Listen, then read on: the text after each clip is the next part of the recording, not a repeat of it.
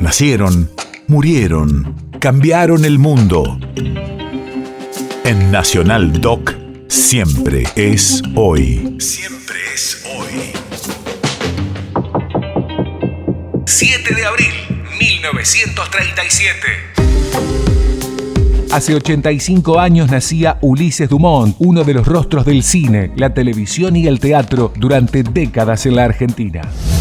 Radio de la memoria. Ulises Dumont nunca fue un ídolo, probablemente porque nunca fue un galán ni un figurín del escenario. Fue algo mucho más importante, uno de los tipos más queridos y respetados del mundo del espectáculo argentino. Un actor natural que llegó a protagonizar más de 80 películas, que tuvo una obra de teatro en cartel durante nada menos que 5 años. No, yo no, yo no geto ni, pero claro, paregas esa mentira, sí, que no te olvides de esa boludera, sí, viejo.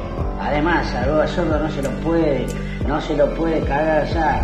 Antonito, mal que mal, cubrió la caída de Saigón, cubrió un genocidio, cubrió una guerra contra dos potencias, una guerra contra dos potencias mundiales, estuvo en, el fin de la dictadura, el principio de la democracia, dos revueltas militares, 400 ministros, y ahora vos querés que Antonito se ponga a escribir pelotudeces sobre un viejo choto y una reventada. Levantá las manos y bajá. Anda la reputa madre que te parió. ¿Qué haces, pendejo? Acá vamos, bajá. ¿Qué pasó, che? ¿Ensucié mucho el pueblo?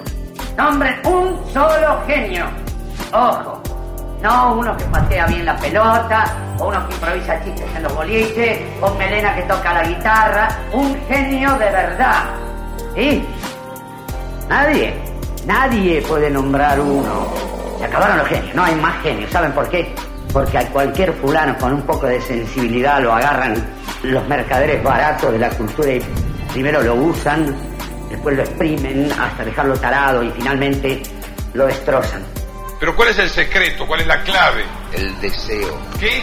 El deseo popular. ¿Cómo dice? No darse por vencido, insistir, obstinarse en el deseo.